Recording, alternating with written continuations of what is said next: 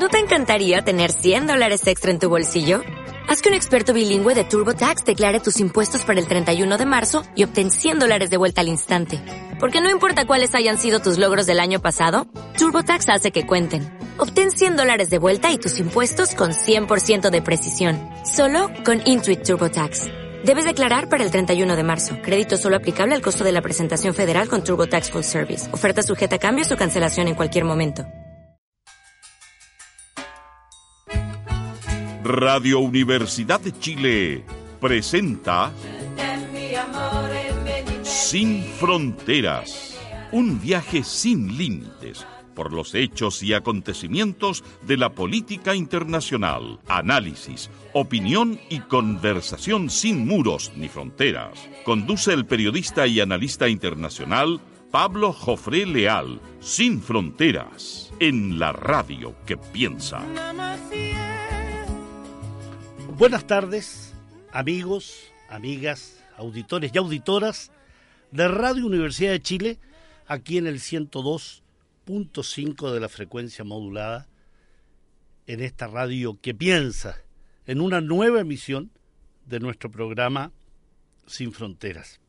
Este programa que como suelo sostener, eh, pretende nadar en un mar de mudos analizar, visualizar, opinar, denunciar, comentar, avisorar qué pasa en nuestro mundo, en el plano internacional, en Oriente Medio, en Latinoamérica, en Asia, en Europa, en África, en Oceanía, en todos aquellos lugares que en general, que en general tienen regiones, sectores y áreas que eh, son poco visualizadas por los medios de información.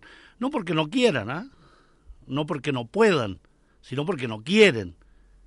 Eso es, la palabra correcta. Pueden hacerlo, pero no quieren hacerlo.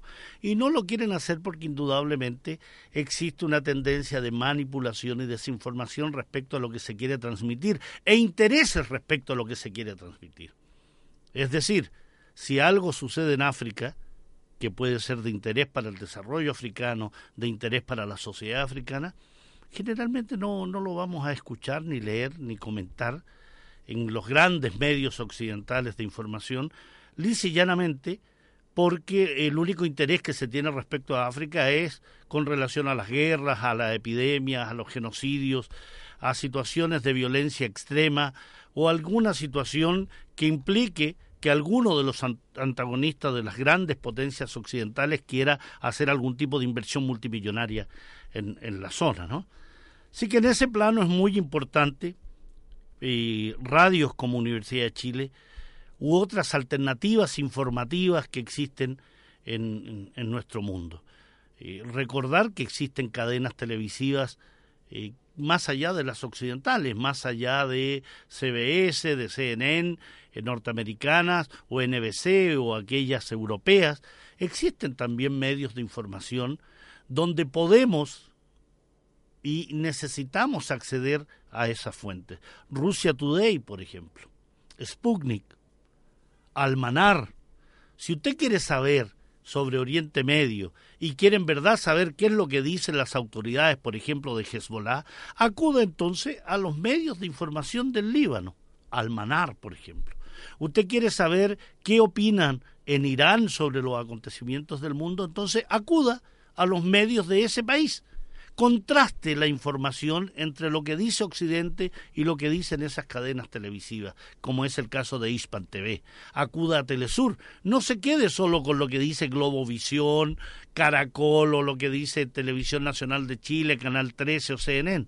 Acuda también a otros medios, a otras instancias donde se pueda, por tanto, tener una visión distinta y ahí usted con su inteligencia, con su análisis, su diagnóstico, su capacidad crítica, podrá distinguir si lo que le están diciendo y lo, y lo bombardean permanentemente es cierto o hay otros elementos de análisis, otros elementos que distinguen y, y, generan esta distinción entre lo que dicen y lo que verdaderamente eh, sucede y acontece.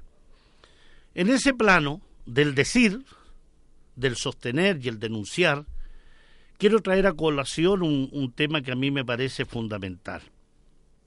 Y me parece fundamental porque muestra la hipocresía de eh, los medios de información internacionales, pero la hipocresía también de los gobiernos como el chileno, por ejemplo, o organizaciones internacionales como la Organización de Estados Americanos, la OEA, o la Organización de Naciones Unidas que suele elaborar informes relativos a determinadas situaciones, pero no es capaz de seguir adelante en la implementación de lo que ese informe sostiene. Y me refiero en específico a la situación de crímenes que está cometiendo Israel permanentemente, los crímenes que comete la entidad sionista, el régimen israelí, contra el pueblo palestino, y en específico lo que quiero tratar hoy es los asesinatos de niños y niñas palestinos. Y no son pocos. Y no estamos hablando de un, de un pequeño, o dos pequeños, o diez, o cien. Se trata de miles de niñas y niños que han sido asesinados, heridos, mutilados, eh, con violaciones graves, con el uso de torturas, con la detención, con la represión permanente. Eh, el último caso eh, ya no solamente es escabroso, eh, no solo es aparentemente surrealista, sino que demuestra la perversidad y la demencia de un régimen como el israelí, que detiene a un pequeño de cuatro años de edad para interrogarlo y acusarlo por el lanzamiento de piedras. No es un caso que aparezca anecdótico, ¿no? Permanentemente acontece esto. Y yo revisaba, mientras revisaba una serie de datos, eh, iban saliendo números, cifras. Por ejemplo, cada año entre 500 y 700 menores entre 12 y 17 años de edad son detenidos y enjuiciados por el sistema eh, judicial militar israelí. Entre 500 y 700 menores de edad, menores de 17 años de edad. Desde el año 2000 a la fecha, desde la intifada al-Aqsa, desde el año 2000, es decir, desde hace 19 años, han sido detenidos 13.500 niños palestinos. Cuando hablamos de niños son menores de 17 años, con una franja entre los 12 y los 17 mayoritariamente, pero también menores de 10 años, de 5 años, como le sostenía, ¿no? Tan solo en el año 2018 hubo 450 niños palestinos detenidos el cargo más común que se le, se le da a estos pequeños es el de lanzar piedras. Un crimen, según la entidad sionista, que la ley militar israelí castiga con una prisión hasta 20 años de prisión. Y desde el año 2000 hasta el año 2018 han sido asesinados 2.500 niños palestinos como resultado de la presencia de militares y colonos israelíes en los territorios ocupados palestinos, pero también en la franja de Gaza, mayoritariamente. De esos 2.500 menores, 1.800 han sido asesinados en la franja de Gaza, 100 de ellos en Jerusalén, 1.110 han sido asesinados producto de ataques aéreos y terrestres, 280 por armas de fuego abiertas al azar, es decir, disparos que se dan a la multitud y le dan en la cabeza a un pequeño, como es lo que sucedió hace pocos días atrás. Por ello, mientras revisaba estos datos, y que les he dado a conocer, el asesinato de niños y niñas palestinos a manos de las fuerzas ocupantes y sionistas me hizo recordar las palabras de un alto mando militar israelí, quien en abril del año 2018 Estamos hablando un mes después del inicio de la que se llaman las marchas por el retorno, que se dan cada viernes desde el 31 de marzo del año pasado hasta la fecha, cada viernes en la franja de Gaza.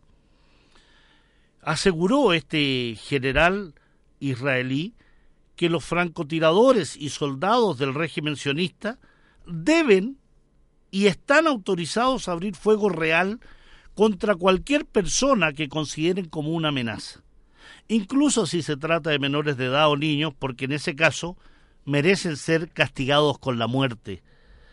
Este general, de nombre Svika Fogel, dio estas declaraciones ante la emisora de radio israelí Khan, que es la radio militar israelí, asegurando que estos francotiradores israelíes que se sitúan en esta franja artificial de separación entre el enclave costero de Gaza y la Palestina histórica, cuentan con autorización para disparar a cualquier persona que consideren una amenaza, aunque éste sea un niño. Pero la perversidad de esta argumentación y de esta decisión y de esta conducta eh, no es solo de los militares, es de la casta política israelí también. Hay una conjunción y una comunión de intereses entre lo político y lo militar en Israel desde el inicio de su creación en el año 1948. Y así es como sostienen que en el nivel táctico, cualquier persona que se acerque a la frontera artificial, esta que les menciono yo entre Gaza y la Palestina histórica, eh, puede ser y es considerada una amenaza a la seguridad de los ocupantes y de la soldadesca israelí.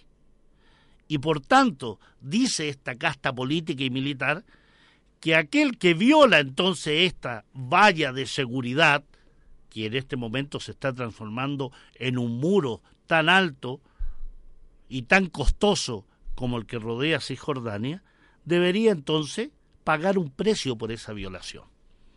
Esas son las palabras de esta casta política y militar, ¿no? En el caso de Fogel, de Zvika Fogel, este general de brigada, justifica esta medida alegando que un niño podría esconder un artefacto explosivo, acercarse a la soldadesca israelí o a algunos colonos ocupantes y por tanto hacerles explotar, hacerles daño, por lo que merece ser castigado con la muerte. Esto me recuerda a las declaraciones de la ex ministra de Justicia del gobierno de Netanyahu, del anterior gobierno. Recuerden que hay discusiones respecto a la conformación actual. A Yelet Chaquet, una jovencísima ministra de Justicia, quien sostenía que no solo había que matar a las madres, a los niños palestinos, sino que había que matarlos también en el vientre de sus madres, pues lo que estaban criando eran pequeñas serpientes. Este ex general de brigada y este Ayelet Chaquet eh, insisten que este tipo de medidas y acciones son necesarias para preservar la seguridad y la calidad de vida de los israelíes y colonos que residen en los territorios ocupados palestinos.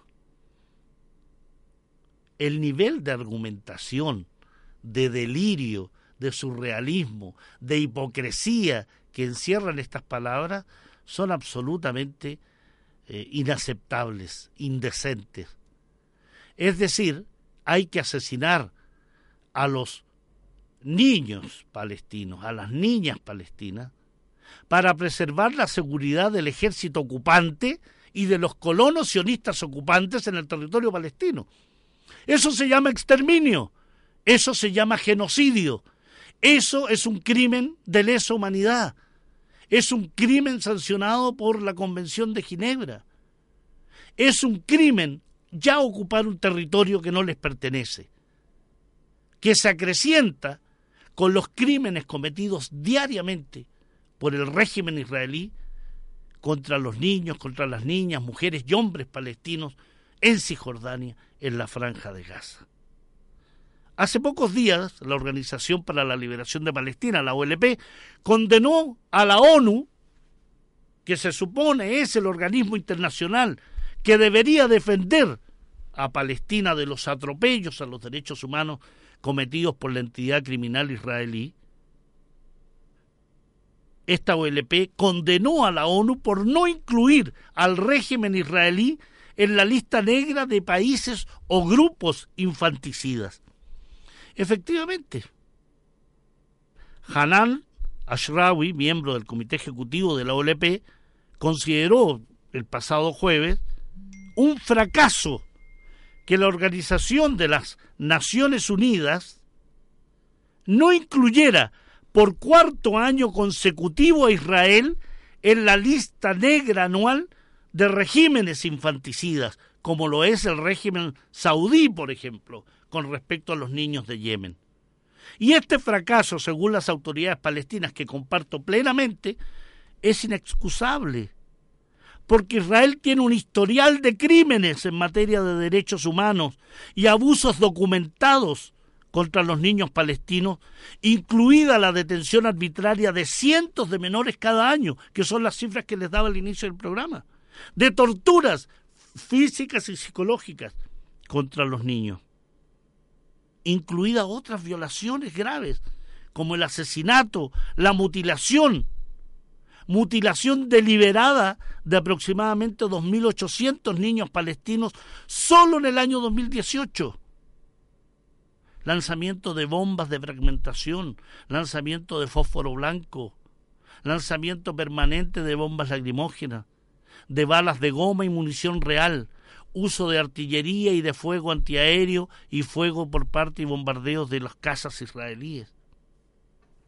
Aquí hay también responsables, y ese es el silencio de las Naciones Unidas respecto a este régimen israelí, pero sobre todo de la comunidad internacional, que de comunidad en verdad no tiene nada, ante las atrocidades israelí, ante la perversidad de un régimen criminal, que anima permanentemente a que este régimen, sintiéndose impune y teniendo la complicidad de Washington, de París, de Londres, sigue cometiendo con impunidad crímenes de guerra, violaciones del derecho internacional y de los derechos humanos del pueblo palestino.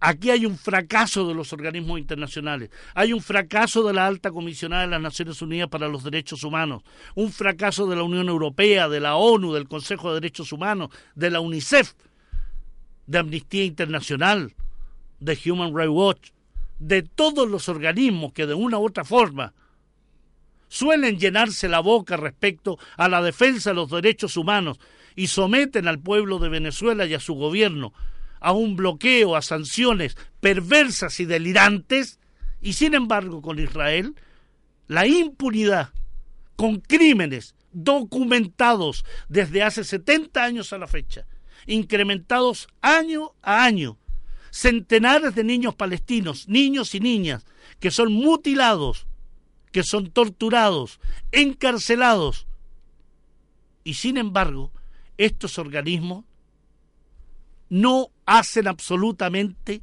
nada. Absolutamente nada. Estamos hablando de ni siquiera una sanción internacional, una resolución que diga que Israel es violador de los derechos humanos del pueblo palestino, que no cumple las leyes internacionales.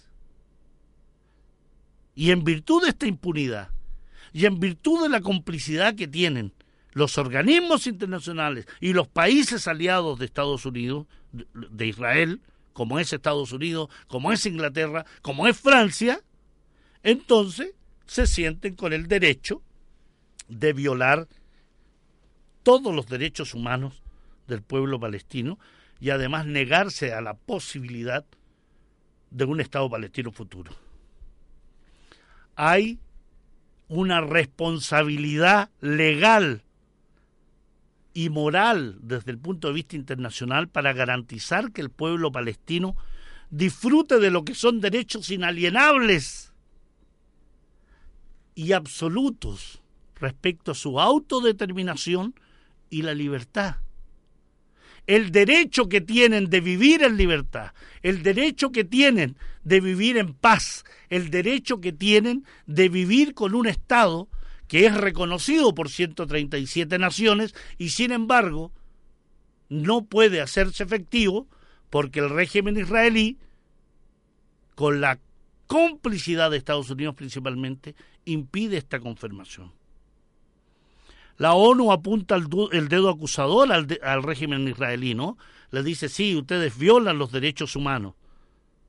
Y lo dice con respecto también a Arabia Saudí, por considerarlos como los principales infanticidas del mundo.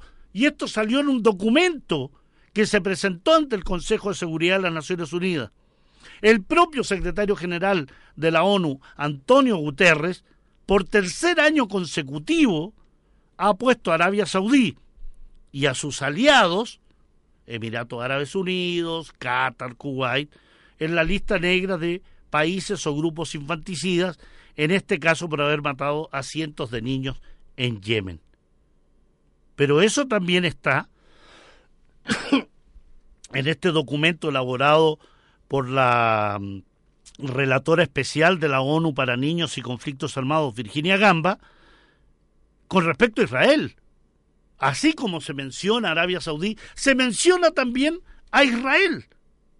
Porque este organismo internacional, a pesar que puso por tercer año consecutivo a Riad y a sus aliados en la lista negra, se abstuvo de añadir en esa lista de regímenes infanticidas a Israel, que es el que tiene el mayor listado de crímenes, de torturas, de detenciones, de ilegalidad. Entonces estamos hablando de una hipocresía, estamos hablando de un doble estándar, estamos hablando que la justicia, que la legalidad, que el derecho son meras palabras cuando se trata de un régimen asesino de niños como es el israelí. Es una entidad asesina, infanticida. El sionismo es absolutamente infanticida. El sionismo es colonizador, es ocupante, es criminal. Y les quiero recordar que estas definiciones respecto al sionismo ya fueron dadas a conocer exactamente hace 43 años atrás. Si no me equivoco, 43, les digo de inmediato.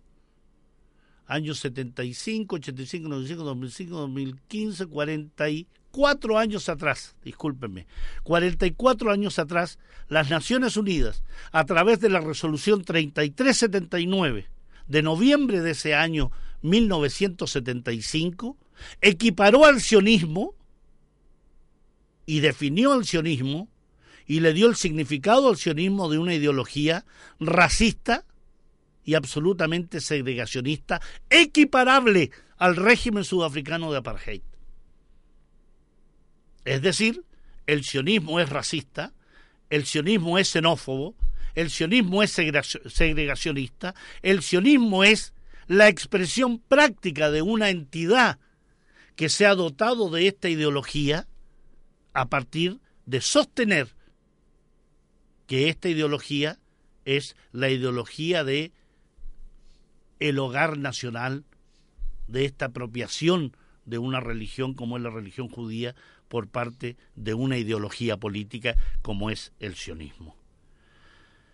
Estamos hablando, por tanto, de la necesidad que se ponga en práctica la, protección de los niños palestinos, de los niños y niñas, como lo ha dicho el Fondo de las Naciones Unidas para la Infancia, UNICEF, quien ha instado a Israel a poner fin a la violencia contra los niños palestinos.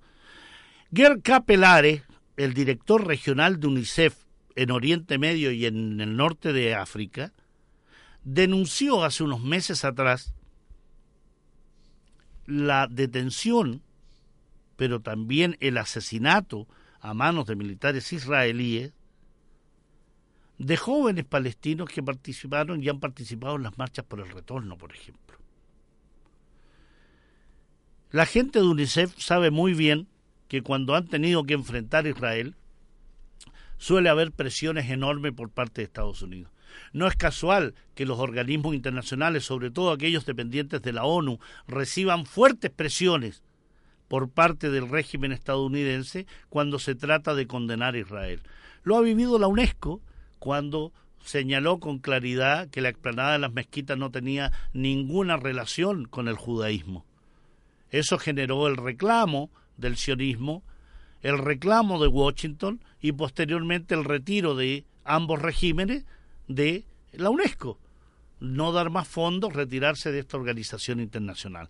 Cuando Israel fue condenado por el Consejo de Derechos Humanos de la ONU respecto a temas de infanticidio, pero respecto también a los crímenes cometidos contra la población de Gaza en los ataques armados contra este enclave costero, lo que hizo Estados Unidos, a través de la ex embajadora de Estados Unidos ante la ONU, Nikki Haley, fue retirarse del Consejo de Derechos Humanos de la ONU. A continuación se retiró Israel por considerar que este Consejo estaba condenando injustamente a Israel. Por tanto, estamos hablando, estimados auditores y auditoras, que cuando se trata de los niños, los niños deben ser protegidos en todo momento. Nunca pueden ser un objetivo de guerra nunca pueden ser un objetivo por parte de la aviación, de la artillería, de los buques, del ejército, de los colonos, de la represión israelí. Por ello, hay que acabar con la impunidad y la complicidad con que Israel cuenta. Acabar con esa impunidad, con esos crímenes, con esa política, con esa manera de hacer política, implica necesariamente trabajar por la eliminación total del sionismo. No hay otra posibilidad para optar a que el pueblo palestino y los pueblos de Oriente Medio puedan vivir en paz. Nos vamos a nuestra pausa precisamente con un tema que nos recuerda este derecho de vivir en paz.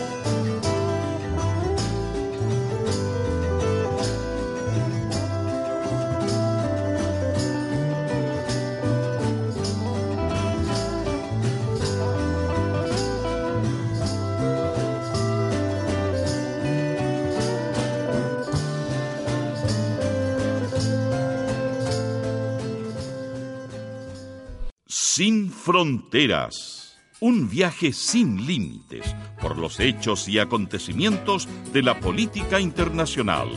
Estamos de vuelta con nuestro programa Sin Fronteras aquí en Radio Universidad de Chile en el 102.5 de la frecuencia modulada. En este inicio del mes de agosto, eh, mes de agosto raro, tal como fue julio, ¿no? Raro en lo en, la temperatura ambiente, raro en todo lo que ha ido pasando en el plano político, aunque saben, ya de raro va teniendo bien poco en ese aspecto político, ¿no? Eh, es más bien sorpresa tras sorpresa, constatación tras constatación de que estamos ante un gobierno eh, absolutamente mediocre en todos los aspectos, ¿no?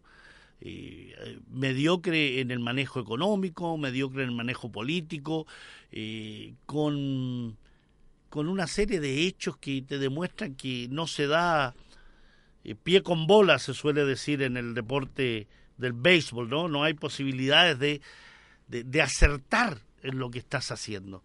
Eh, y para ello entonces acude a mil triquiñuelas, mil operaciones encubiertas, mil maneras de utilizar los medios de información, de utilizar la política, de utilizar eh, atentados falsos no ha quedado nada claro aún respecto a, al supuesto ataque a esa comisaría en Huechuraba, ¿no? Y, el supuesto explosivo que habría llegado a las manos, más que a las manos, al sillón ejecutivo de Rodrigo Ginspeter ahí en las empresas donde labora. Raro, raro. ¿Y por qué Ginspeter podría ser uno? Eh, inquietudes diversas que pueden salir eh, de un personaje que sabe mucho de, de triquiñuelas y sabe mucho de operaciones encubiertas, ¿no? Eh, fue ministro del primer gobierno Sebastián Piñera, es un personaje muy vinculado al sionismo internacional, eh, es un personaje que Se afirma que habría realizado su servicio militar, no en Chile, ¿ah? él no hizo su servicio militar en Chile, lo habría realizado en el ejército de ocupación israelí, precisamente en los territorios palestinos. Eh, es un personaje, por tanto, que sabe de, de, de operaciones de falsa bandera, porque ¿qué otra explicación existiría para que un artefacto explosivo llegara al sillón ejecutivo de este personaje? Creo que nos encontramos, y hasta ahora no se ha desmentido, una de las peores eh, maniobras de inteligencia que ha tenido el país desde aquella operación de Lenin Guardia, ¿se acuerdan ustedes? Con el sobrebomba contra la embajada norteamericana. Eh, rasca, una operación absolutamente rasca en una comisaría perdida en Huechuraba y contra un personaje que no tenía ninguna figuración en Chile hace mucho tiempo. Eh, habría que buscar otros personajes más presentes para poder realizar un atentado de falsa bandera, no recurrir a Hinspeter. Lo único claro que seguramente se van a firmar eh, contratos millonarios con empresas de seguridad israelíes que suelen estar muy presentes y muy cerca de, de los servicios de seguridad, ¿no?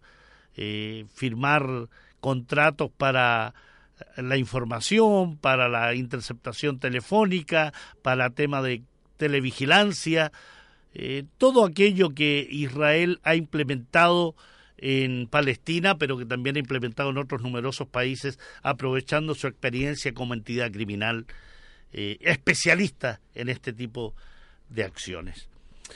Quiero trasladarme a a otra a, otra a otro ámbito de, análisis, ¿no?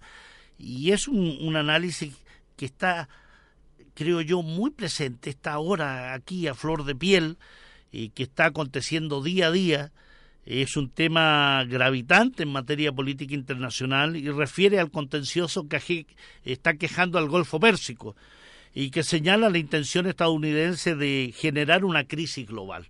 Es decir, la situación acá es en el Golfo Pérsico, en Oriente Medio, en el límite con Asia, Asia Central, pero el objetivo mayor es generar una crisis global tratando de crear una coalición internacional antiraní que hasta ahora ha resultado un fiasco, ¿no? Y cuando les hablo de, del Golfo Pérsico, le estoy hablando de aquella zona del mundo rodeada por países como Irán, Irak, Kuwait, Arabia Saudí, Qatar, los Emiratos Árabes Unidos, estamos hablando de Omán, estamos hablando también de toda esa zona del mundo que de una u otra forma representa intereses estratégicos de enorme envergadura. Por allí transita el 30% de todo el petróleo internacional que surca los mares y va a dar o a hacia Europa o eh, Asia. 30 a 40% que pasa por este Golfo Pérsico que surca un estrecho que seguramente usted, estimado auditor y auditora, ya ha escuchado, que se llama el estrecho de Hormuz, que es un paso marítimo de no más de 30 kilómetros de ancho que está entre el Golfo Pérsico y el Mar de Omán, que da cabida hacia el Océano Índico y de ahí en dirección a Asia o hacia el Mar Rojo y posteriormente hacia el Mar Mediterráneo, cruzando el Canal de Suez, donde se cruza también otro muy estrechísimo estrecho llamado Bat el Mandeb, que está en el límite entre el cuerno africano y Yemen. Le he mencionado una serie eh, de puntos geográficos y de países que están día a día en el concierto de las noticias. Yemen, con la agresión que sufre por parte de Arabia Saudí. El cuerno africano, donde está Djibouti, un pequeño territorio africano surcado de bases militares españolas, italianas, francesas, norteamericanas, británicas y una base también militar china de protección a los barcos petroleros que se supone transportan petróleo hacia ese, ese país es una zona además rodeada de bases militares, Oriente Medio y el Golfo Pérsico. En cada país que rodea el Golfo Pérsico hay bases militares norteamericanas y británicas. En Arabia Saudí hay bases militares navales, militares y aéreas. La quinta flota del Golfo Pérsico tiene su base en Bahrein. Cuando hablamos de la quinta flota del Golfo Pérsico, es la quinta flota estadounidense, con submarinos, con cruceros, con destructores, con portaaviones, con centenares de aviones que están radicados ahí, a tiro de cañón, de la República Islámica de Irán. Es decir, cuando se habla de Irán como un país agresor, presentado así por parte de Estados Unidos y ciertas potencias occidentales, y repetidos como loro por los medios de información chilenos, argentinos, mexicanos, cualquiera de ellos, la falsedad de tal argumento queda al descubierto cuando nos damos cuenta que Estados Unidos tiene al menos 80 bases militares rodeando Irán. En Irak, en Afganistán, en Kuwait, en Emiratos Árabes Unidos, en Oman, en Arabia Saudí, en Israel, que es una base militar en sí, es un portaaviones terrestre de Estados Unidos. En Turquía, donde está la base Incirlik, en Jordania, en Egipto. Y se reclama, por tanto, de que Irán tiene una presencia militar en Siria y en Irak solicitado por los gobiernos de esos países en defensa ante la agresión de grupos terroristas takfirí en la zona. Es decir, analicemos con detenimiento, no nos sumemos a los coros desinformantes. Esta es la misma situación que uno vive respecto a Venezuela. Es escandaloso cómo concejales demócratas cristianos, políticos demócratas cristianos, cualquiera de ese sector, por nombrar un partido político, porque en la derecha indudablemente todos, pero donde también se sitúan PPDistas, frente amplistas, miembros del Partido Socialista, sin un análisis riguroso, con ignorancia supina, sin saber nada de política internacional, se suman al coro desestabilizador y golpista contra Venezuela. No tienen idea, no saben lo que hablan, porque solo ven CNN o Fox News o cualquiera de los medios que les presenta la visión norteamericana. No hay peor esclavo que aquel que adora a su amo, que aquel que alaba a su amo, que aquel que es capaz de dar la vida por su amo. Ese esclavo es un esclavo político, como son aquellos que en las redes sociales defienden a ultranza las sanciones, bloqueos y embargos contra Venezuela por ser violador de los derechos humanos pero callan absolutamente cuando se trata de Arabia Saudí, cuando se trata de Israel, cuando se trata de las violaciones continuas, permanentes y crónicas que realiza Estados Unidos a través de todas sus bases militares en el mundo. ¿Por qué no habla ahí esta señora Mariana Elwin? Yo sé que es limitada intelectualmente. Fue limitada como ministra, pero además tiene una limitación absoluta en el análisis político de las situaciones internas y externas. Y en cambio, interesadamente se les da tribuna en todos los medios de información chilenos a aquellas posturas más recalcitrantes, más golpistas que puedan existir. Análisis internacionales nulos, que no tienen ningún proceso sistémico, que no tienen ninguna relación entre un punto y otro punto, que son incapaces de distinguir entre lo que significa una estrategia política militar de Estados Unidos llevada a cabo contra la República Islámica de Irán sin tener que recurrir a fantasías religiosas respecto a los conflictos entre chiitas y sunitas o al tema del imperio persa y la vocación imperial. Por favor, un mínimo de decencia, de rigor intelectual, de rigor mínimo de uso neuronal.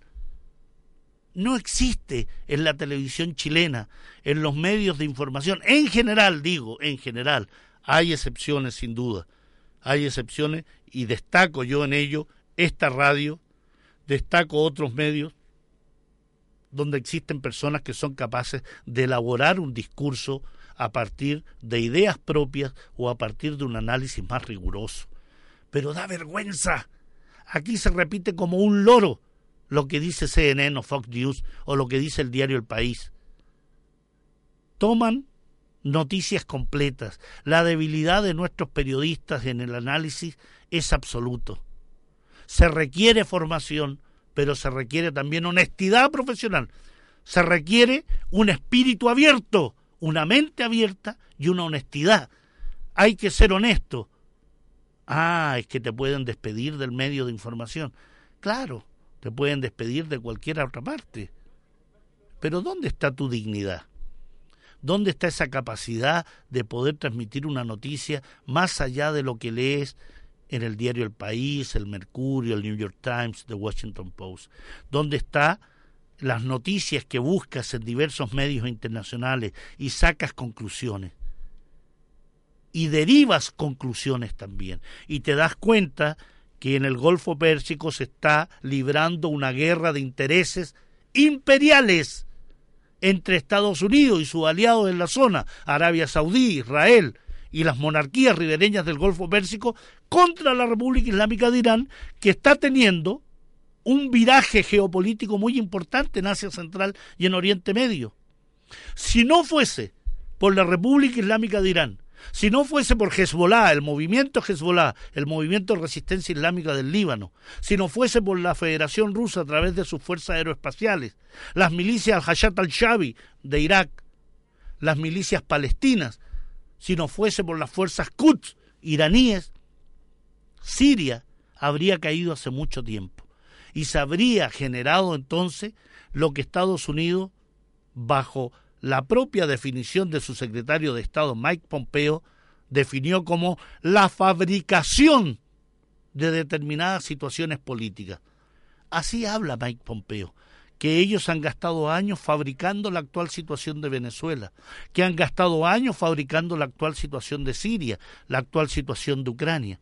Estados Unidos es el responsable mayoritario de la situación de inestabilidad en el mundo. Israel es el responsable principal junto a Estados Unidos y las monarquías ribereñas del Golfo Pérsico de la actual situación de inestabilidad en Oriente Medio. Que no le cuenten cuentos. Lea, infórmese, analice, disemine la información, comparta la información, discuta, no se quede con aquellas estupideces que ya se suelen advertir crónicamente, que cuando se tiene una opinión distinta al otro, distinto a los medios oficiales, eres tachado de comunista, de zurdo, de izquierdista, etcétera, etcétera, etcétera, como si eso de inmediato les diera licencia para decir lo que dice esta persona no es verdad. No se trata de la verdad, se trata de buscar el mejor razonamiento, de buscar el mejor camino de entendimiento, de buscar la mejor manera que entendamos que el mundo no es unipolar, que el mundo tiene diversas características, diversas corrientes, diversas culturas, diversas formas de enfocar y visualizar el mundo. ¿Por qué le exiges a la República Islámica de Irán que sea como es Suiza o como es Ecuador? ¿Por qué le exiges a la Federación Rusa que sea como es Estados Unidos? Sabemos muy bien que los grandes elementos rectores de la política internacional han sido dictados en virtud de eh, las grandes potencias internacionales. Sobre todo a partir de la Segunda Guerra Mundial se instala un sistema político internacional regido con la menos característica de democracia que puede existir. Cinco países gobiernan el mundo a través del Consejo de Seguridad. Y más aún, dentro del Consejo de Seguridad les da exactamente lo mismo a Francia, Gran Bretaña y Estados Unidos a la hora de definir una invasión. Se supone que no puede haber decisiones que el Consejo de Seguridad vete, por ejemplo, aunque sea un miembro. Bueno, ¿qué pasó con Serbia? ¿Qué pasó con Libia? ¿Qué pasó con Irak? En estos tres países, en estos tres ejemplos, Estados Unidos hizo y deshizo lo que quiso respecto al Consejo de Seguridad. Y no solo crearon zonas de exclusión aérea sobre Serbia, sobre Libia, sobre Siria, sobre Irak, sobre Afganistán, sino que invadieron esos países, armaron a grupos terroristas, han destruido la infraestructura de esos países, han asesinado a millones de personas en esos países, bajo una arquitectura política que ya no da el ancho. El mundo se ha modificado y me parece espectacular, es una noticia tremenda que, por ejemplo, Irán sea capaz de derribar drones norteamericanos. Que Irán sea capaz de detener barcos británicos, que Irán sea capaz de estar en Siria apoyando al gobierno y a la sociedad siria, que Irán sea capaz de estar en Irak apoyando al gobierno, al gobierno de Irak y a las milicias de ese país. Me parece extraordinario que Irán se oponga al sionismo y le cause el temor, el terror y el miedo y el pavor que le genera el sionismo. Hoy, una de las pocas naciones que levanta la voz con fuerza en defensa del pueblo palestino es Irán. Las naciones árabes en general, los gobiernos árabes, no las naciones árabes, los gobiernos árabes en general se han sometido traicioneramente a los dictados de Estados Unidos y las potencias occidentales, incluso entrando en tratativas con la entidad criminal sionista. Por tanto, apoyar a Irán es apoyar una forma distinta de enfocar las relaciones internacionales. No le está pidiendo que usted sea chiita ni que sea musulmán de esta creencia, de esta rama del Islam que es el chiismo. Le está pidiendo que tenga una noción política distinta. Irán no quiere convertirlo a usted en un chiita. Irán no lo está invadiendo a usted. En cambio, el país que usted, admirador de Estados Unidos, lo tiene ahí en el alto, ha invadido todo lo que usted se imagina. Ha propiciado todos los golpes que usted se puede imaginar. Ha propiciado y financiado todas las invasiones, agresiones, inestabilidad y golpes de Estado que usted se puede imaginar y sin embargo aparece ante los ojos del mundo como regímenes peligrosos Corea del Norte, Libia, Siria, Irak, Irán, Venezuela. ¿A quién ha atacado Venezuela? ¿A quién se amenaza con atacar es a Venezuela? ¿A quién se amenaza con instalar tropas en Venezuela? Es precisamente los gobiernos de Estados Unidos, de Colombia, Grupo de Lima, al cual se ha sumado entusiastamente este gobierno mediocre de Sebastián Piñera en Chile. Así que entender lo que sucede en el Golfo Pérsico, estimados auditores y auditoras, es entender que se está librando allí una guerra muy importante. Se está librando allí un conflicto de envergadura internacional que nos afecta directamente. Porque lo que quiere Estados Unidos en este momento es crear una coalición internacional anti-iraní bajo el supuesto que vigilen los barcos petroleros que transitan por el Golfo Pérsico. Pero no, no, no, no. Irán no lo va a permitir. Irán ha establecido esta consabida, esta clásica línea roja, diciendo el Golfo Pérsico está bajo la soberanía iraní. Yo me preocupo de la seguridad del Golfo Pérsico. Yo me preocupo del estrecho de Hormuz. Yo me preocupo que los barcos transiten con seguridad. Y esa es la manera que hay que enfrentar al imperio. Esa es la manera que hay que decirle a Washington, señores, usted quédese allí, porque si no yo le voy a derribar otro dron. Y no solo eso, sino que voy a ocupar mi sistema de misiles frente a los barcos que usted quiera implementar y usar contra la soberanía de mi país. ¿Por qué crees que Estados Unidos no ha propiciado una intervención militar directa contra Irán y más bien utiliza su testaferro, a su títere, a su instrumento, a su perro de caza, que es Israel. Porque sabe que no está jugando con un juguetito, sabe que está jugando con fuego, sabe que Irán es una potencia militar, sabe que Irán es una potencia demográfica, es una potencia económica, que a pesar de tener ya 13 años de continuo bloqueo desde el año 2006 a la fecha, pero mucho más desde el año 1979, cuando triunfa la revolución islámica en Irán, a pesar de ello, Irán es capaz de plantarse firme frente a Estados Unidos y decirle Conmigo no se juega, señores. Y además voy a apoyar a Siria, y además voy a apoyar a Irak, y además voy a apoyar a Palestina, y además voy a apoyar a todos los gobiernos y movimientos políticos que se opongan al imperialismo, al sionismo y a la ideología dominante en Arabia Saudí, que es el wahabismo. Eso a mí me parece espectacular.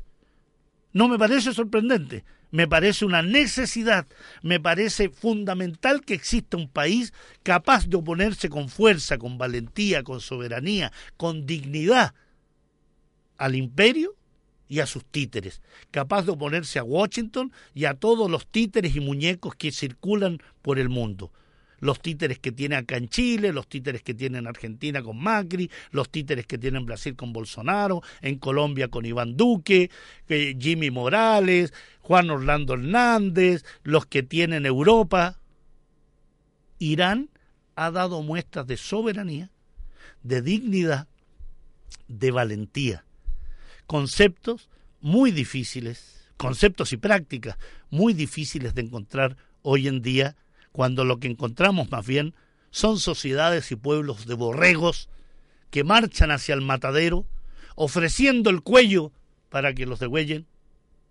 Es decir, estamos hablando de sociedades sin un atisbo de soberanía, sin un atisbo de dignidad, sin un atisbo de valentía que propicie la esperanza de un mañana distinto, la esperanza de plantarse frente al otro en su dignidad, en su soberanía, diciendo, esta es mi línea roja, yo no me voy a someter a usted por más dinero que tenga, por más poder que tenga, por más influencias que ejerza.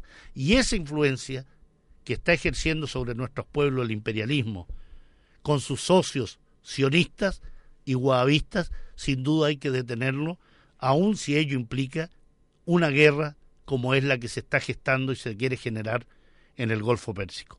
Amigos y amigas, un gran abrazo, un apretón fuerte de manos y nos encontramos la próxima semana en Sin Fronteras en Radio Universidad de Chile. Radio Universidad de Chile presentó Sin Fronteras un viaje sin límites por los hechos y acontecimientos de la política internacional. Análisis, opinión y conversación sin muros ni fronteras. Conduce el periodista y analista internacional Pablo Jofré Leal, sin fronteras, en la radio que piensa.